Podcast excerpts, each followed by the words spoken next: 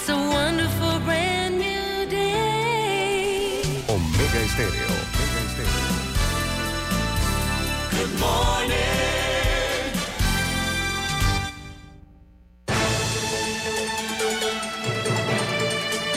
7.30 de la mañana en Panamá. Inicia En Perspectiva. La información y análisis de las noticias locales e internacionales. En Perspectiva. Con Guillermo Antonio Adames, Rubén Darío Murgas y Camila Adames Arias. En Perspectiva. Un análisis para las mentes inteligentes. En Perspectiva por los 107.3 de Omega Estéreo.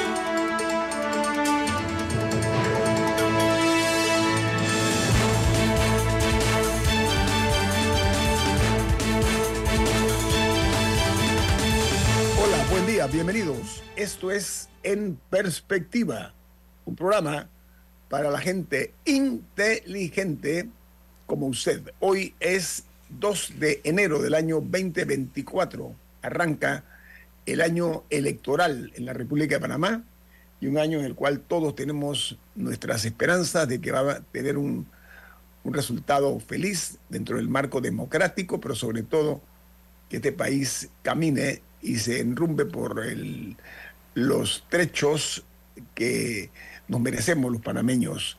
Este programa es presentado por Café Lavazza, un café italiano espectacular que puedes pedir en restaurantes, cafeterías, sitios de deporte o de entretenimiento, te da la bienvenida a En Perspectiva. Aprovecha y pide tu Lavazza directo a través de lavazzapanamá.com.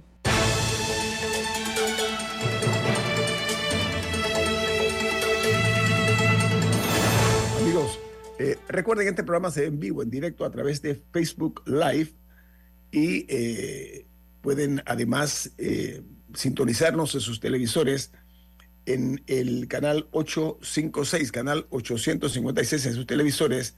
Ese canal es de Tigo, para que ustedes no se pierdan una sola emisión En Perspectiva.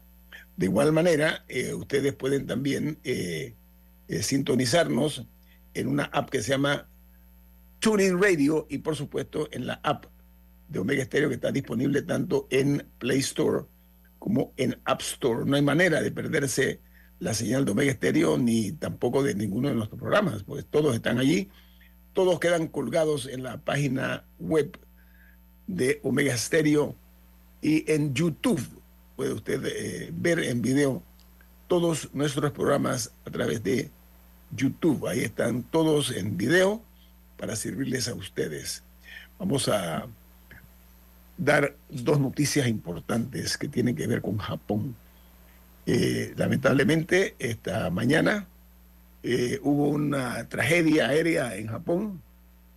Un avión de la aerolínea Japan Airlines eh, tuvo un, un incendio eh, terrible, por cierto, eh, donde eh, se está mencionando que los, los pasajeros tuvieron tiempo, la mayoría, de poder abandonar el, el, el avión, una, una aeronave con 379 personas a bordo de Japan Airlines fueron eva- evacuadas tras una colisión que se dio con otro aeroplano.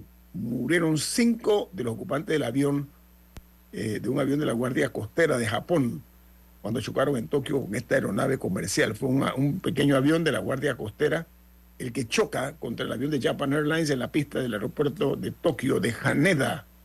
Dice que los 367 pasajeros, entre ellos ocho niños, lograron eh, salvarse. Esa es eh, la noticia hasta el momento. El, avión se convirtió en una bola de llama, pero una cosa impresionante. Lo- las, las escenas eh, que se ven eh, en, en fotografías y en videos realmente son dramáticas, por decirlo menos. Lo bueno, dentro de lo malo, es que lograron evacuar a todas estas personas este avión de la Guardia Costera japonesa. No se explica todavía cómo es que golpeó y, o colisionó contra este enorme avión de Japan Airlines y, y causó pues esta situación. Y la otra, como ustedes saben, esto fue esta mañana, muy temprano, pero la otra noticia, Japón es noticia, pero no para bien, porque eh, ayer hubo un potente seísmo magnitud 7,6 que obligó a activar las alertas de tsunami. Las autoridades se han logrado eh, rebajar el nivel de alarma, pero después de evacuar varias zonas de la ante la previsión de olas de hasta 5 metros de altura. Dice que ninguna planta nuclear se ha visto afectada por este caso. Se habla de hasta el momento de unos 13 muertos, porque varios edificios colapsaron por la potencia de este sismo, ¿no? Eh, así que no sé, doctor Noriega, si tiene algún comentario al respecto del avión de Japan Airlines. Buenos días y feliz año a toda la audiencia, feliz año, don Rubén, feliz año al personal maravilloso de Omega Stereo, feliz año a todos, todos y todas alrededor del mundo. Yo creo que hay dos mensajes importantes que se deben reconocer sobre Japón. Primero, mensaje de solidaridad humana, pues, el, accidente aéreo de esta mañana y, y, el terremoto terrible de ayer. Pero también hay que reconocer la grandeza de la sociedad japonesa. Japón es una, un archipiélago que está muy expuesto a los desastres naturales, eh, sísmicos, volcánicos, eh, temas de huracanes eh, marinos que hay en el, Pacífico. Y a pesar de eso es una sociedad próspera, es una sociedad muy organizada, muy solidaria, muy respetuosa con los ancianos, muy respetuosa con los educadores y que funciona a la perfección. Entonces, ¿cuál es el mensaje? El mensaje es que no hay excusa, y además, perdón, le voy a agregar, Japón no es una sociedad que tenga, un país que tenga muchos recursos naturales en abundancia. A pesar de eso, es una de las grandes potencias industrializadas del mundo y quizás uno de los países de más alto desarrollo humano del planeta. ¿Cuál es el mensaje? Japón pudo enfrentar su realidad y organizar su sociedad para qué? Para complementar, para contrarrestar la falta de recursos naturales, la alta sismicidad, la alta eh, vocación de desastres naturales que tiene ese archipiélago. Entonces, es un mensaje esperanzador y es un gran ejemplo que muy bien podemos seguir en países que afortunadamente tenemos menos desastres naturales que Japón. Sí, ayer lo, lo, el, el, seísmo este que sacudió Japón, yo vi algunos videos, estoy seguro que, que, la mayoría de nuestros oyentes a nivel nacional e internacional lo hicieron, doctor Noriega y Rubén. Yo observé en un estacionamiento los automóviles cómo se movían como si fuesen automóviles de juguete, doctor Noriega, una cosa impresionante la furia de la naturaleza cuando se ensaña, ¿no?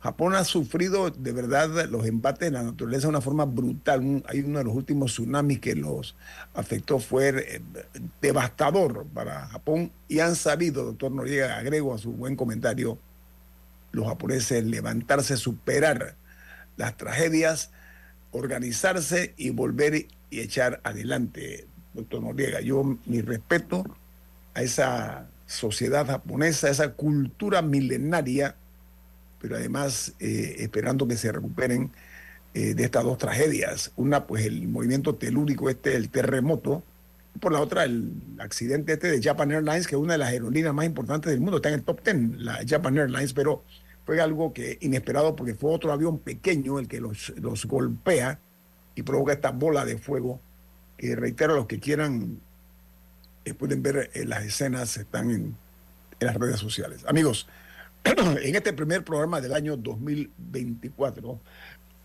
perdón, y de cara a una realidad inobjetable, es que ya ahora sí acabamos de dar el, el, en la meta, eh, en la partida, perdón, en la partida de la eh, campaña electoral del año 2024. Este programa ha decidido eh, iniciar este, este nuevo recorrido hacia la democracia y su consolidación a un candidato presidencial eh, que nos acompañe esta mañana.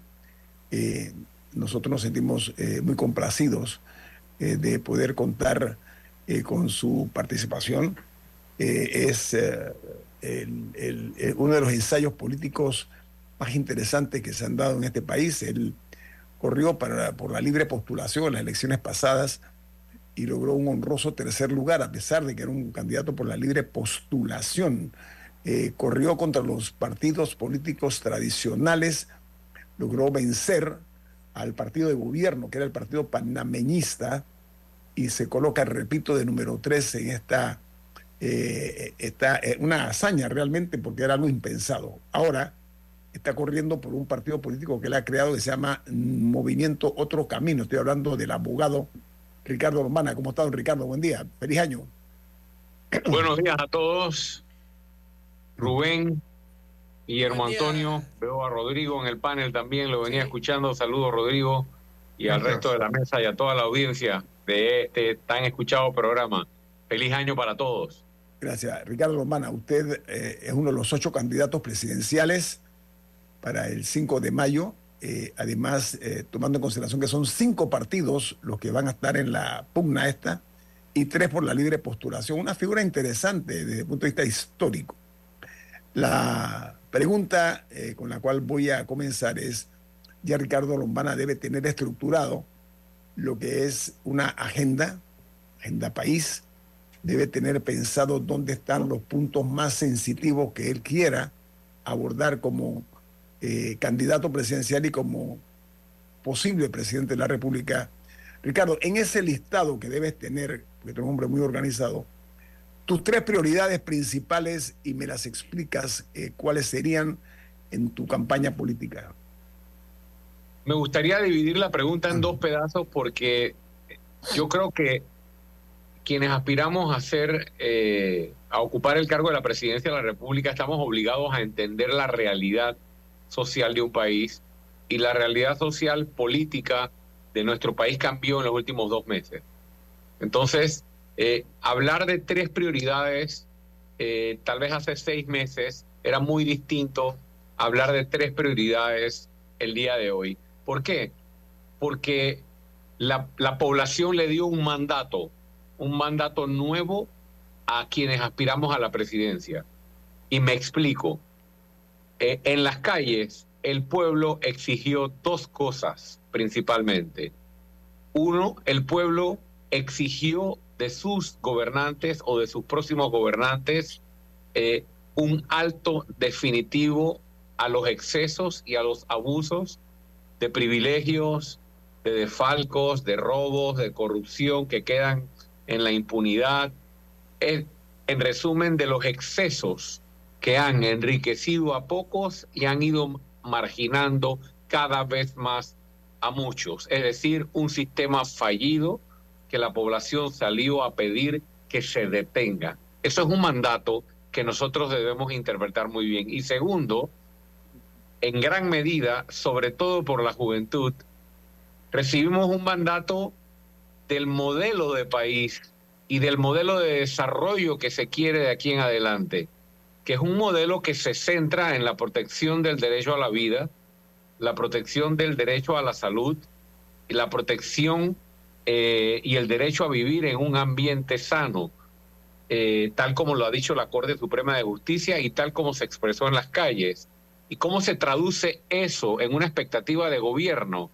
Bueno, primero en comprenderlo y segundo en saber que tenemos que fortalecer todos los marcos jurídicos que protejan nuestros recursos naturales, que toda nuestra estrategia de desarrollo y crecimiento turístico tiene que girar en torno a nuestra gran riqueza, que es el oro verde de Panamá, la biodiversidad, el pulmón verde y tanta riqueza natural que tenemos, que tenemos que dar un vuelco hacia las energías limpias y a las energías de fuentes eh, eh, renovables, que tenemos que dar un vuelco hacia eh, el ejercicio de la agricultura sostenible, de la agricultura con nuevas técnicas, con la conservación del agua, que tenemos finalmente que tomar una decisión eh, para resolver el problema de agua potable, no solo para consumo humano, sino el agua para la operación del canal de Panamá, que tenemos que invertir mucho más en ciencia, en investigación, en tecnología, en fin, el haber comprendido que nos dieron un mandato de un nuevo modelo de desarrollo, de una nueva visión, nos obliga no a cambiar nuestras prioridades, pero a revisarlas. Y hoy por hoy, a pesar de este nuevo mandato, Guillermo, para responder puntualmente tu pregunta, yo divido las prioridades en tres. La inmediata, que es la generación de empleo, porque por más problemas de profundidad que tenga el país y problemas estructurales que tenga la nación, los altos niveles de desempleo siguen siendo una realidad y existe una gran expectativa de la población en que el nuevo gobierno ponga rápidamente a reactivar la economía. Y para ello lo primero que se requiere es un gobierno serio, un gobierno que envíe las señales correctas a la comunidad internacional, las señales correctas a los mercados internacionales y las señales correctas a los inversionistas y a las calificadoras que vienen señalándolos de manera constante nuestra irresponsabilidad en el manejo de las finanzas públicas. Asimismo, tenemos planes de creación de empleos para la pequeña y mediana empresa, para el sector turístico, que será una de nuestras banderas, y para el sector logístico y portuario, que son, tanto con el turismo, las dos eh, actividades a las que Panamá está llamado a sacarle el mayor provecho posible. Y dentro de esto no puedo dejar de decir que tenemos un plan para la era post-mina, porque presentamos una conferencia de prensa hace unos meses, hace un mes aproximadamente, en la que hablamos y planteamos en convertir un problema en una oportunidad. Crear en el área de Donoso, en el área de la mina, la primera escuela mundial de restauradores para formar los, los restauradores que el país va a requerir, no solo para Donoso, sino para otras áreas devastadas eh, de actividad minera, e incluyo Darien, que lo tenemos olvidado, y los, los restauradores que el mundo va a requerir porque se requieren a nivel mundial, y también la reutilización de las estructuras que deja la mina para reinsertarlas en la estrategia logística del país y en la estrategia turística del país. Abogado Lombana, esa es la pregunta que estamos obligados a hacerle. Hay una infraestructura, además del, del, del gran hueco que ha quedado en las entrañas de nuestro país, hay una infraestructura grande, hay un cierre de la mina, eh, a pesar de los pesares de muchos que insisten todavía en que esta empresa siga en Panamá eh, eh, explotándonos y sacando nuestra riqueza y, y, beneficio, además de lo que hayan sacado. ¿Cómo ve usted el hecho del cierre de la mina como abogado y como candidato presidencial? Proceso de cierre estoy hablando, lo menos traumático posible. Perdón, estoy pasado el tiempo. Gracias, Daniel un corte comercial. Al, regreso le repregunto y después se la paso al doctor Noriega y, también a Rubén. Viene más. Esto es En Perspectiva, un programa para la gente inteligente como usted. En Perspectiva. Por los 107.3 de Omega Estéreo.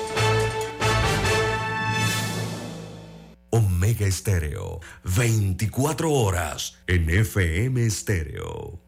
Escuchar Omega Stereo es más fácil que nunca.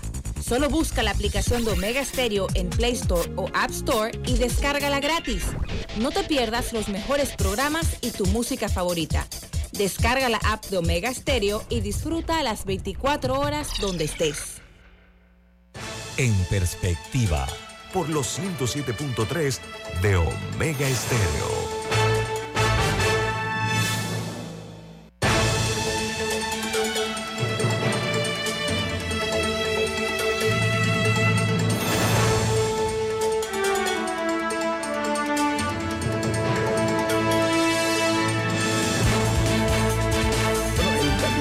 presidencial Ricardo Lombana, preside el movimiento Otro Camino, nos honra esta mañana con su participación. Ricardo, le reformulo la pregunta.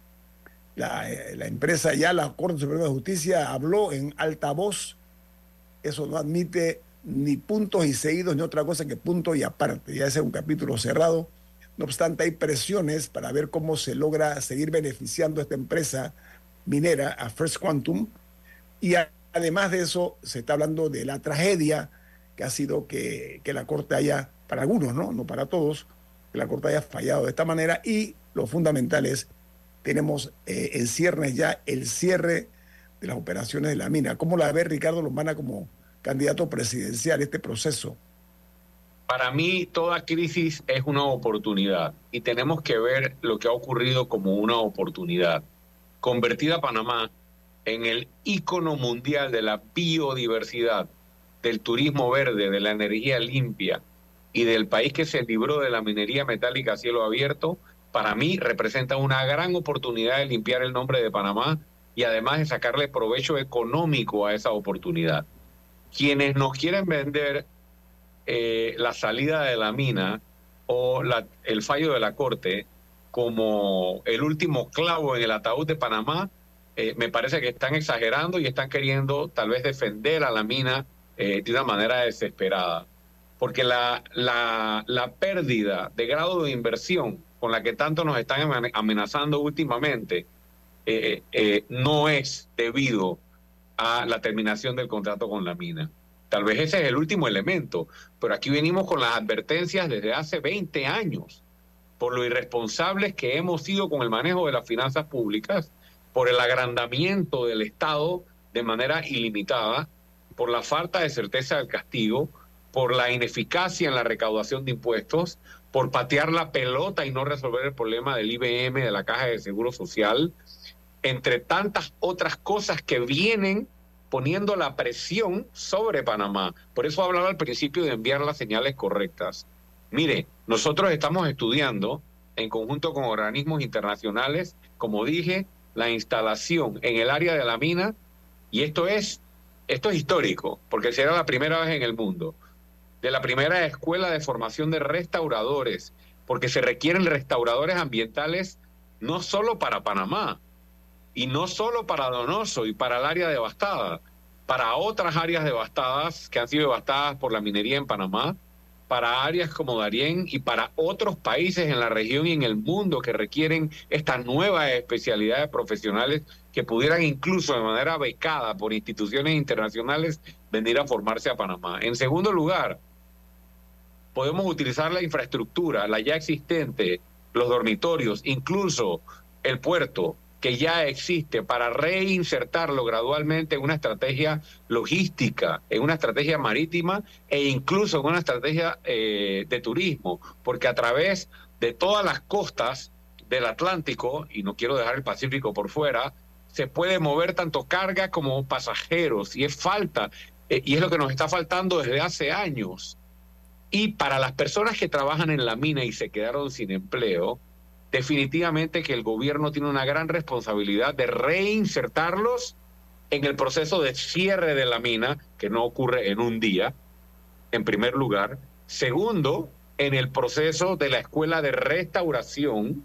Y tercero, en la reactivación económica y en la nueva inversión que hay que traer para el país. Segundo, yo también quiero mencionar que reactivar la economía no solo se trata de la mina, se trata de impulsar toda una serie de sectores que vienen desde hace tiempo detenidos, parados eh, y que no han sido atendidos como el sector turismo, por ejemplo, que requiere de recursos humanos que hable inglés, de recursos humanos capacitados, que requiere de una inversión importante que nosotros le vamos a dar. El sector logístico y portuario, y aquí quiero hablar un segundo de la conectividad logística del país. Aquí es súper oneroso mover carga y mover productos y sacarlos del país. Nosotros tenemos que lograr, y no estoy hablando de un tren, lograr la conectividad logística del país. Y la conectividad logística del país se hace haciendo las inversiones, tanto en el puerto de Bacamonte, como en Puerto Armuelles, como en el puerto de Almirante y en los puertos en Colón o en Ciudad de Panamá, y en la inversión en infraestructura vial eh, para reconectar con ejes transversales y conectar todo el país en un circuito logístico que nos permita mover carga de manera más eficiente. Y ya me va a interrumpir, lo sé, pero tengo que terminar con esto, Ah. porque me preguntaste al principio tres prioridades. Vamos a generar empleo en la micro y pequeña empresa, que son casi 400 mil y hoy no tienen apoyo. Vamos a generar empleo en el turismo. Vamos a generar empleo en la logística y los puertos. Vamos a pagarle a los proveedores los casi mil millones de dólares que el gobierno les adeuda para poner la economía a andar, que es lo que deberían estar haciendo en vez de gastarse la plata en otras cosas. Pero muy importante, vamos a afrontar un tema que han pateado la pelota por muchos años, que es la nueva constitución.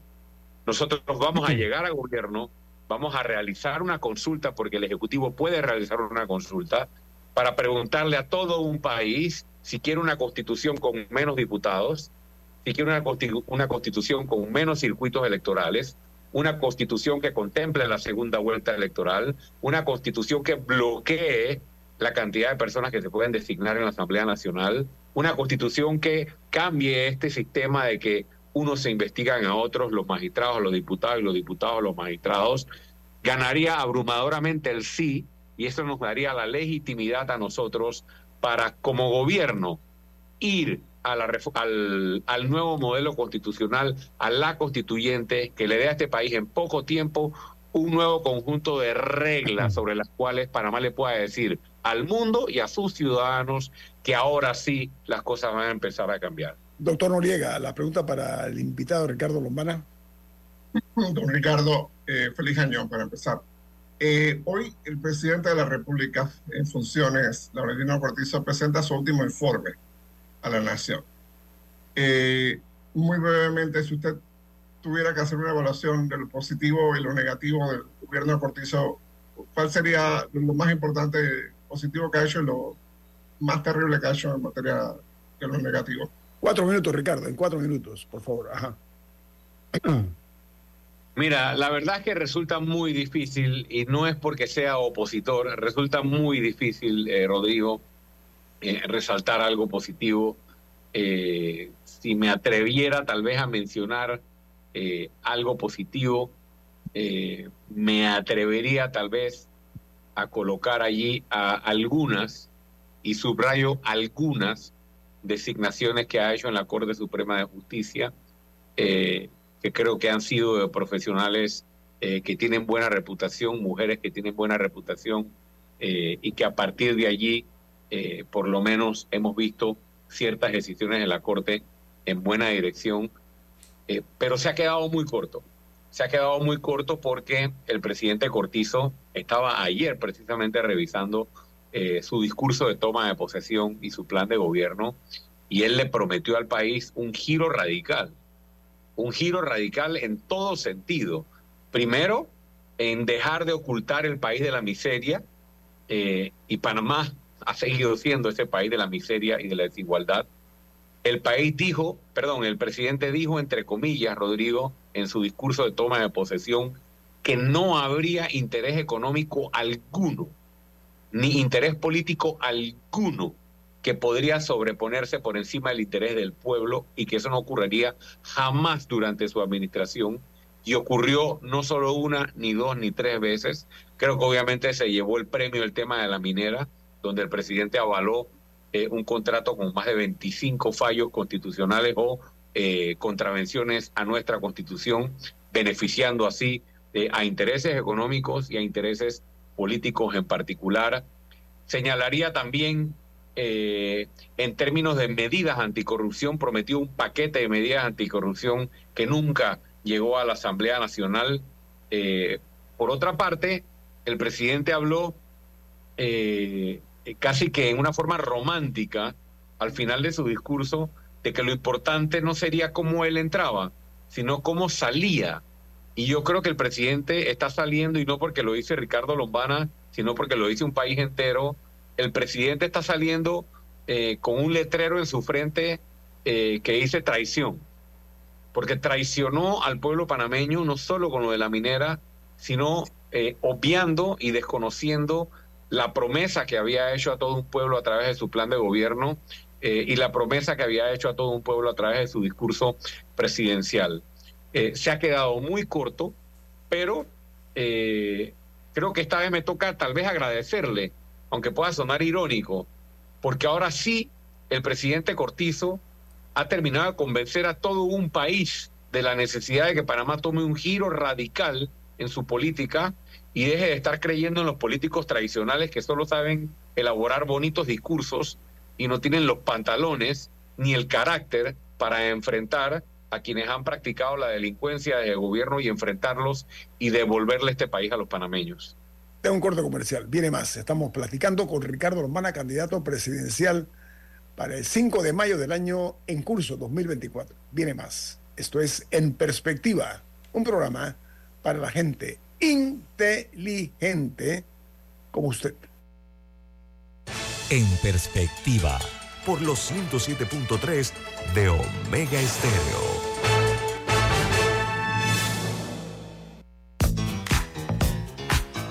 Desde el dominante Cerro Azul en los 107.3. 107.3. Continúa por el majestuoso Cerro Canajagua en los 107.5 para provincias centrales.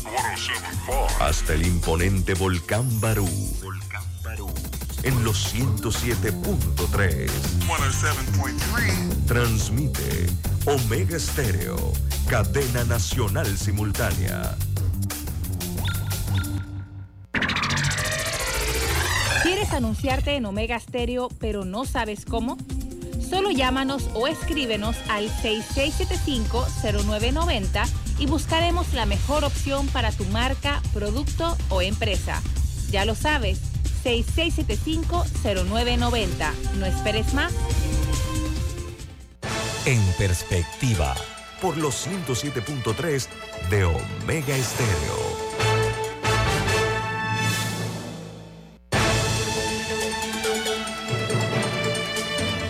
El candidato presidencial Ricardo Lombana está esta mañana aquí en este programa en vivo, en perspectiva. Ricardo, hablabas de la juventud. La juventud habló eh, eh, en una forma muy clara en contra de dos cosas, a mi juicio.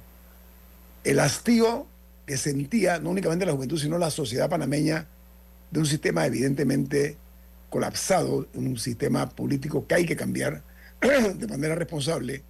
Y por la otra, en lo del contrato minero este ominoso para la República de Panamá, que eh, eh, llevaba una carga de traición a la patria por una parte y de un castigo también al concepto de la lesa humanidad. Yo creo que está incluida también allí por, por lo que impactaba eso en la vida de los, eh, de los vecinos del área. Pero, Ricardo, ese movimiento masivo, inédito en la historia de Panamá, se trató de atribuir a unos grupos como el Suntras, por ejemplo, eh, que fue una manera de manipular de algunas personas, pero habían sido rebasados y fueron rebasados por un movimiento eh, sano, sin intenciones politiqueras, ni mucho menos promovido en gran medida por la juventud. Esa misma juventud, Ricardo, es la que acaba, de acuerdo al Tribunal Electoral, de tomar una medida interesante, y es que, según un comunicado del órgano en comento del Tribunal Electoral,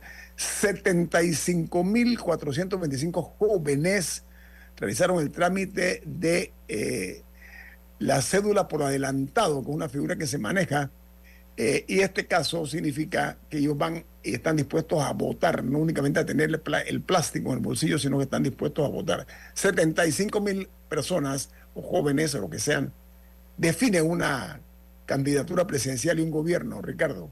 ¿Cómo hacer para, para lograr atraer a estos eh, nuevos eh, votantes jóvenes, en su opinión, Ricardo?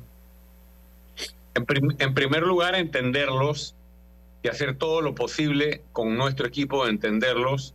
Hemos escogido a un vicepresidente bastante joven y muy conectado con ese sentir de la población joven.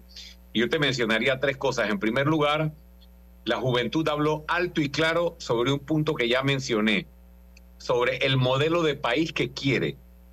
Ese modelo de país que ponga la vida, que ponga la dignidad, que ponga el ser humano, que ponga la salud, el ambiente, los recursos naturales, los recursos hídricos en el centro y luego todo el desarrollo y el crecimiento que podamos tener al futuro alrededor de ello y garantizando la sostenibilidad y no a costa de.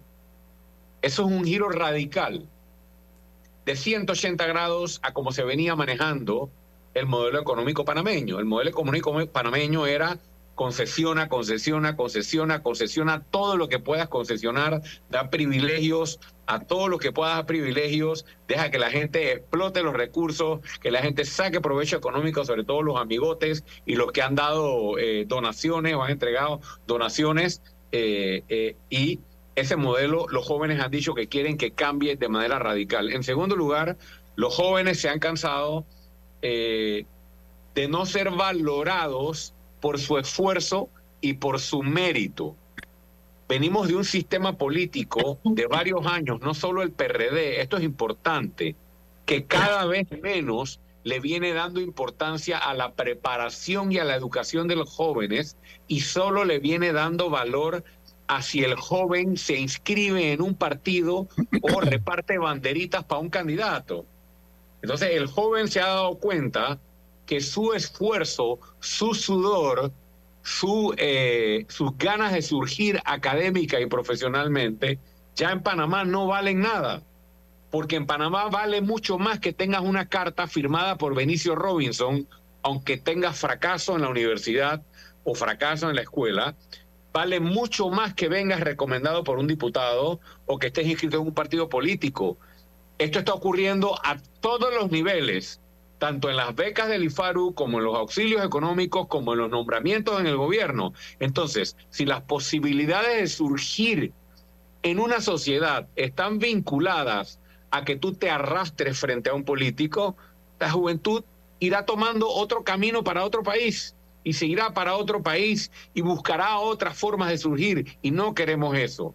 Nosotros hemos entendido que la juventud quiere volver a que se valore el esfuerzo. Por eso nuestra propuesta va dirigida absolutamente a reformar el IFARU para que esté prohibido por ley la búsqueda o el pedido de afiliación política a la asignación de beneficios económicos o de becas para estudiar local o en el extranjero. Y tercero, estamos reformando por completo el servicio público para darle un profesionalismo al sector público. Vamos a crear la Secretaría de la Función Pública para asegurarnos de que no importe el partido político en el que esté inscrita la persona, lo que se va a valorar es su trabajo, se le va a evaluar su trabajo, se le va a crear un, instituto para formarlo, para actualizarlo y jamás, y ojalá más nunca, que una persona que trabaja en el gobierno se le pida su afiliación política para poder mantener su estabilidad.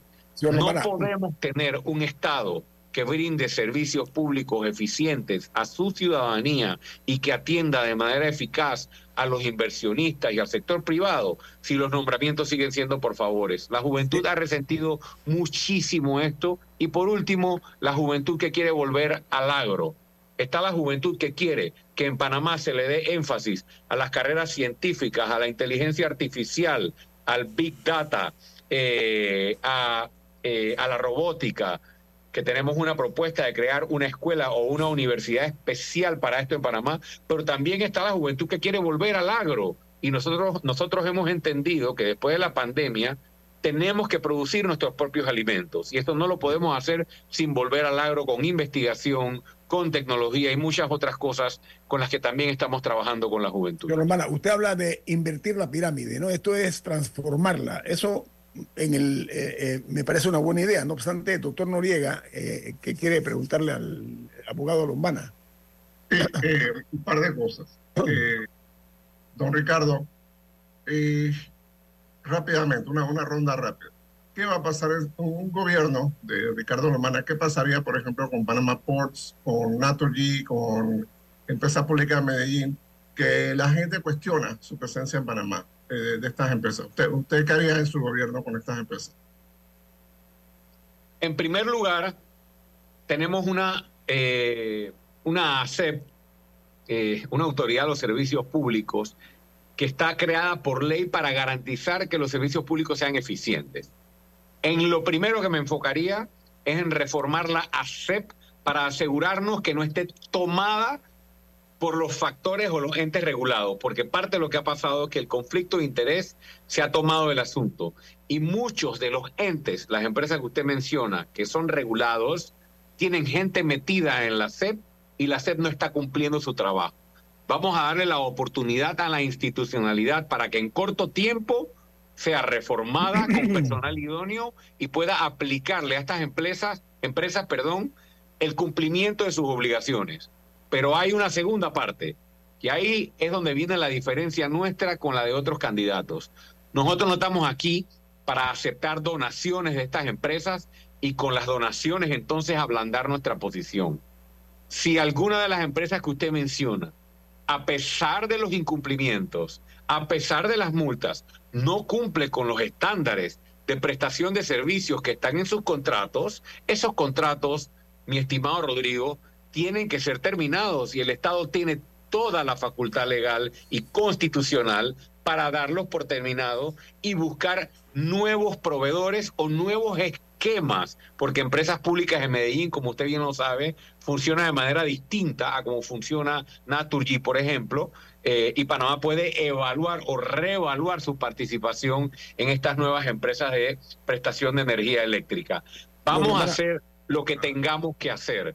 Y si eso implica tener que terminar contratos haciendo uso de nuestro derecho, lo vamos a hacer. Y lo mismo con Panama Ports. Hoy tenemos una empresa que opera, genera utilidades, y no sé si te diste cuenta, Rodrigo, que hay hasta pagos adelantados de utilidades eh, que están contemplando en el presupuesto, cuando ni siquiera los panameños conocemos la auditoría de Panama Ports. Nosotros vamos a revisar esa concesión y vamos a aplicar este mismo criterio que te estoy diciendo.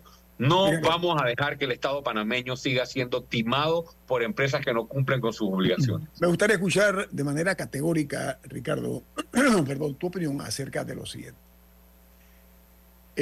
la gobernabilidad está unida a la paz social, eso es una realidad por una parte, pero hay una falta evidente de compromisos por parte de algunos miembros de la clase política, que lo que hacen es que eh, hacen pactos de intereses con el propósito de lograr fines de lucro político, vamos a decirlo así de una forma. Y hay muchos eh, acercamientos o idilios o romances provocados por intereses fenicios entre los políticos.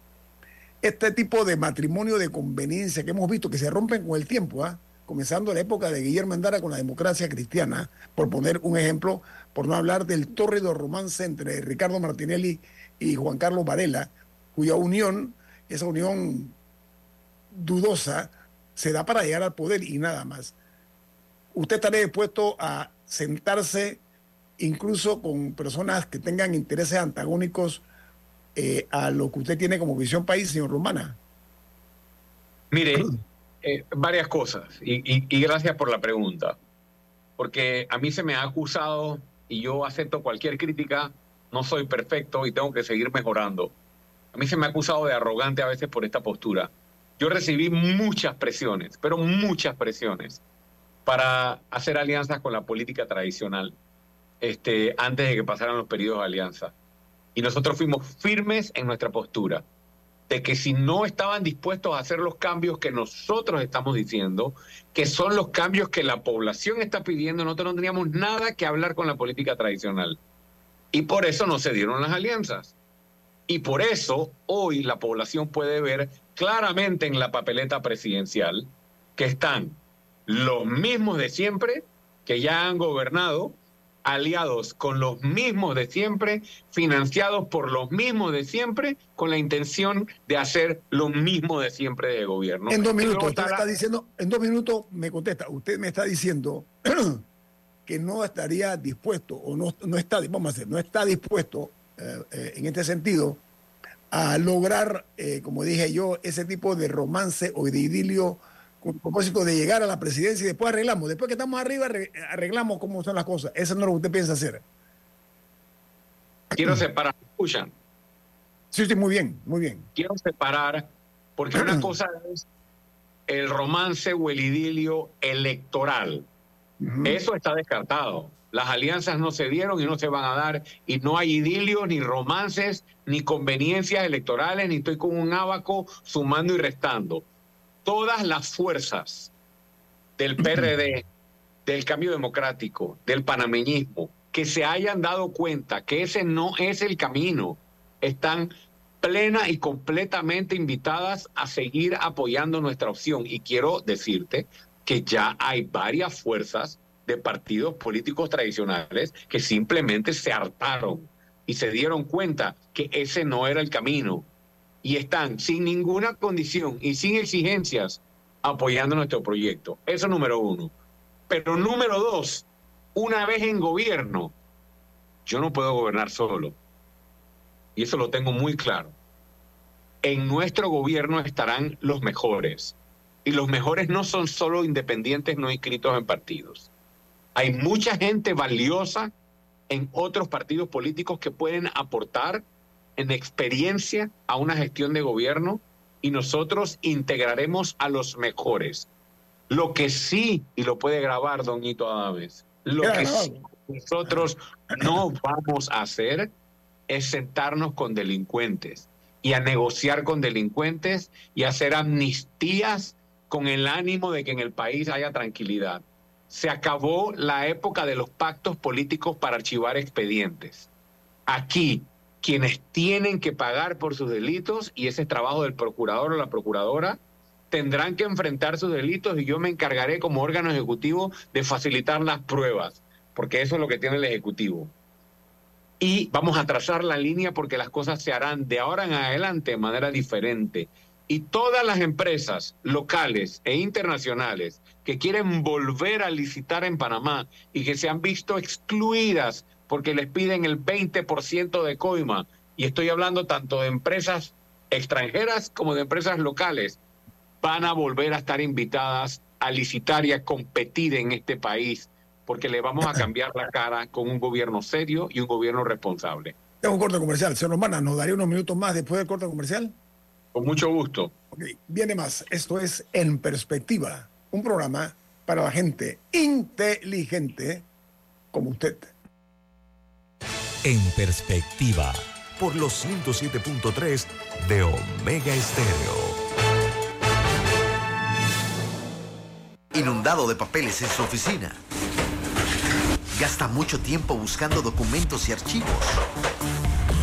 En Solutexa digitalizamos los documentos de su empresa y le proporcionamos un software poderoso y fácil de usar para que pueda organizar y encontrar esos documentos escaneados.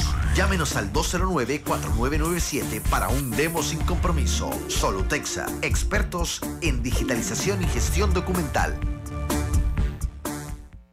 Escuchar Omega Stereo es más fácil que nunca. Solo busca la aplicación de Omega Stereo en Play Store o App Store y descárgala gratis. No te pierdas los mejores programas y tu música favorita.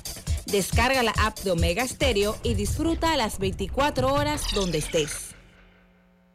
en perspectiva, por los 107.3 de Omega Estéreo.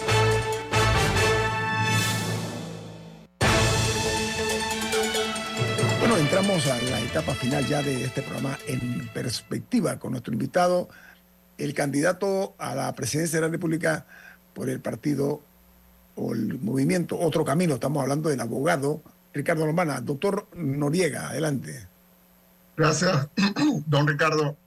Eh, usted actualmente es el candidato más atacado en las redes sociales, en las plataformas digitales como YouTube, donde hay tres cuñas en su contra, que lo acusan de corrupto, de que recibió dinero eh, viáticos en- cuando fue cónsul de Panamá en Washington, que lo apoya Federico Humbert, demás. Eh, eh, eh, primero, ustedes, si ustedes saben de dónde vienen esas cuñas, y segundo, si han hecho alguna acción legal contra, contra este tipo de campaña. Por ahí aprendí yo de un asesor político hace un tiempo, aunque creo y acepto que no es nada agradable ser atacado eh, de la manera en que estoy siendo atacado, que si tú quieres realmente conocer las encuestas reales y las mediciones reales, tienes que fijarte en cuál es el candidato más atacado. Eh, y yo creo que lo que usted dice es muy cierto. Usted enciende las redes y son ataques que ya no son solo de call centers, son ataques pagados, porque usted puede leer ahí en YouTube y en las redes promocionados, es decir, que, la, que las otras campañas están pautando dinero para atacarme con mentiras. Eso número uno. Número dos, llama la atención que un canal de YouTube que abrieron, en el mismo canal de YouTube solo hay dos tipos de contenidos. Ataques a Ricardo Lombana y promociones a la empresa minera.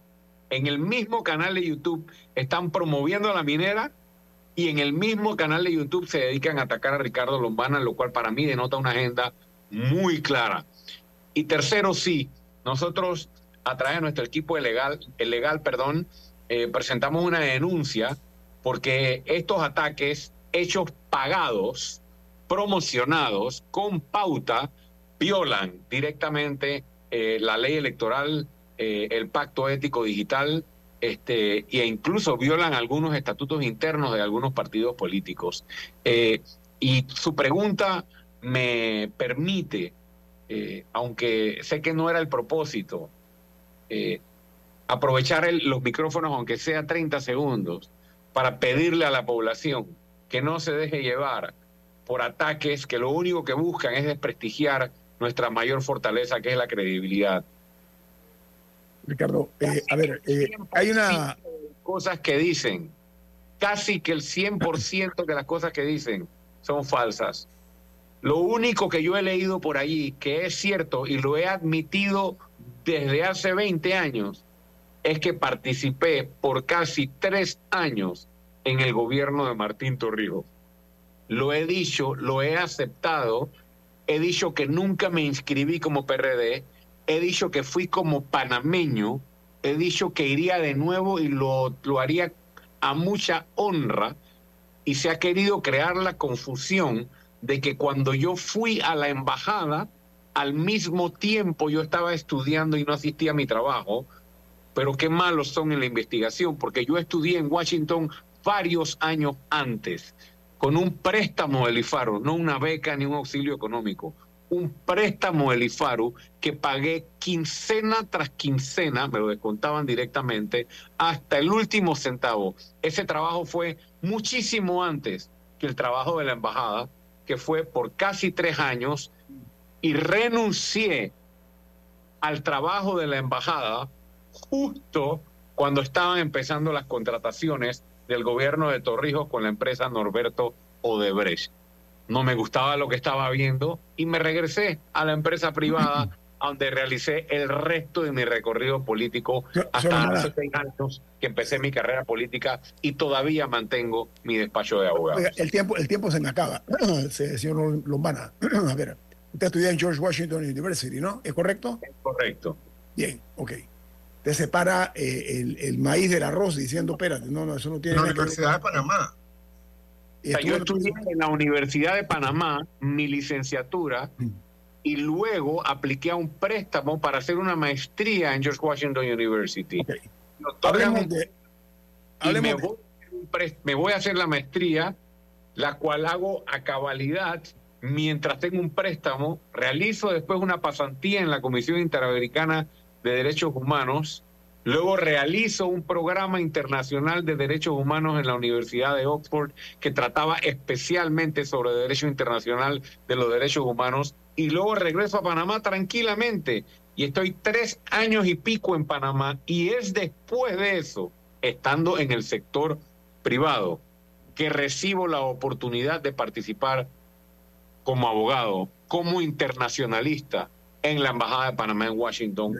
Esa, esa aclaración es oportuna, señor Romana, pero a ver, hay una crisis no únicamente a nivel hemisférico, eh, a nivel mundial, y es el problema de la... Que, dicho sea de paso, perdonen, perdonen que interrumpa, que cuando yo escucho a Martín Torrijos decir eh, o utilizar como defensa, pero que tú criticas el sistema, pero es que tú también trabajaste en mi gobierno, o sea, e, es decir, como que trabajar en su gobierno fuera algo malo. Él mismo se está como autoincriminando, señalándome que haber trabajado en su gobierno es como algo malo.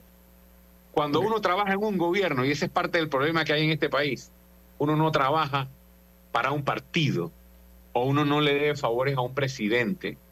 Yo fui servidor público panameño a mucha honra y apliqué todo mi talento 24/7 por casi tres años para cumplir varios objetivos que se me encomendaron.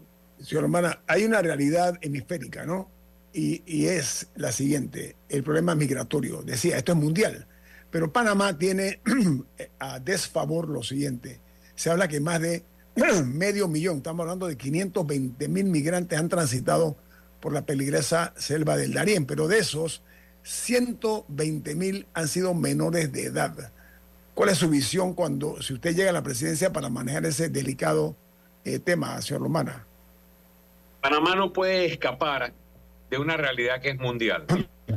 Hablar de cerrar fronteras para detener migraciones, para mí, es un absurdo.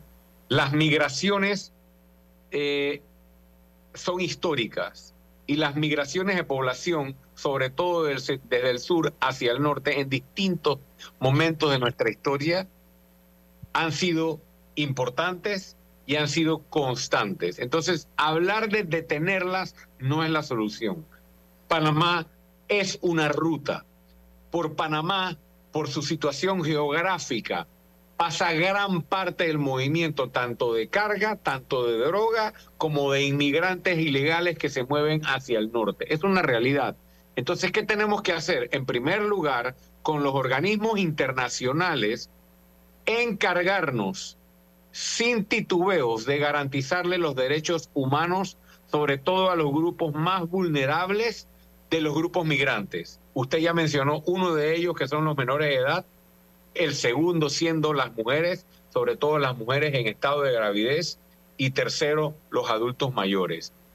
Pero además de eso, Panamá es parte de la comunidad internacional y este problema no se puede resolver sin tener buenas relaciones tanto con los estados que envían los migrantes, de donde salen los migrantes, tanto con los estados que reciben los migrantes, que es Estados Unidos.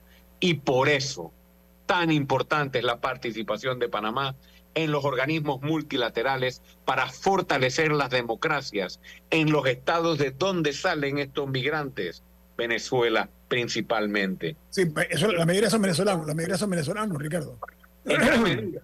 Hay muchos colombianos también, pero en gran medida son venezolanos. Entonces, tenemos que hacer todos los esfuerzos para que nuestra hermana Venezuela recupere la vida democrática, la senda del crecimiento económico, la senda del respeto a los derechos humanos. Es así que se detienen los flujos migratorios y por otra parte, seguir trabajando, como dije yo, con los organismos internacionales para que mientras exista esta realidad, Panamá cumpla con su obligación internacional de garantizarle los derechos humanos a los migrantes que pasan por aquí, sobre todo a los más vulnerables. Rubén quería decir algo. Tenemos dos minutos, Rubén, rapidito. Bueno, es que no es un delito trabajar en el, en el gobierno. Y, y yo creo que eh, eh, ese es un tema que nosotros tenemos que separar. Eh, hay- yo me siento eh, or- or- orgulloso de haber trabajado eh, eh, eh, para, para el PRD y, y- he tenido oportunidad in- in- inclusive de, de- creo de hacer mis, a- mi- mi- mi- mis aportes. Y no es un delito trabajar con el Estado eh, eh, panameño. Hay que hacer las cosas bien nada más. Y- y- y yo, yo, yo creo que de- de- de- debemos quitarle ese estigma que todo funcionario público es un corrupto. Rubén, yo, yo pienso, Rubén, tenemos que irnos porque nos queda un minuto, nada más para una precisión. Aquí hay una confusión. No es lo mismo trabajar para un gobierno que para darle un servicio al Estado panameño. O sea, Ah, no tiene que ver nada el hecho de que una persona esté en un partido político. Pero me gustaría... Ajá, me- me un, minuto, Ricardo, un minuto. un minuto. A mí me gustaría validar lo dicho por Rubén Murgas, porque aquí se ha satanizado el hecho de ser funcionario. Hay una gran cantidad de funcionarios que han pasado por el Estado, que son funcionarios honestos, que hacen su trabajo de manera honesta. Lo que aquí hay que detener es que cada cinco años haya una ola de panameños que le deban su trabajo a un partido político. Y tenemos que crear la estabilidad en el servicio público para que aquí la gente pueda hacer carrera de servicio público, 20, 30 años, bien pagado y no depender de un presidente o de hacerle campaña a un alcalde o de hacerle campaña a un representante de corregi- corregimiento para que te acomoden, sino que se respete la dignidad de toda una fuerza laboral en el servicio público como nosotros pensamos hacerlo. Ricardo Hermana, muchas gracias por estar con nosotros esta mañana. Suerte en este camino por el cual usted va a transitar hacia la candidatura presidencial. Ha sido un placer que tenga un buen año, Ricardo. ¿eh? Gracias a ustedes y feliz año. Viene Álvaro Alvarado con su programa Sin Rodeos, aquí en la cadena nacional Omega Estéreo. Este programa ha sido presentado por Café Lavazza, un café para gente inteligente y con buen gusto que puedes pedir en restaurantes, cafeterías, sitios de deporte o de entretenimiento. Despide en perspectiva. Pide tu Lavazza y ahora también puedes comprar directo a través de lavazzapanamá.com. Nos vamos. Hasta mañana. Ha finalizado En Perspectiva. Un análisis para las mentes inteligentes. Por los 107.3 de Omega Estéreo.